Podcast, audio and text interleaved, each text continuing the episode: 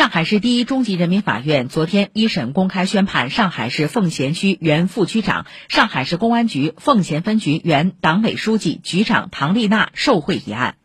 被告人唐丽娜以受贿罪判处有期徒刑十二年，并处罚金人民币二百万元，受贿所得财物及其收益予以追缴，上缴国库。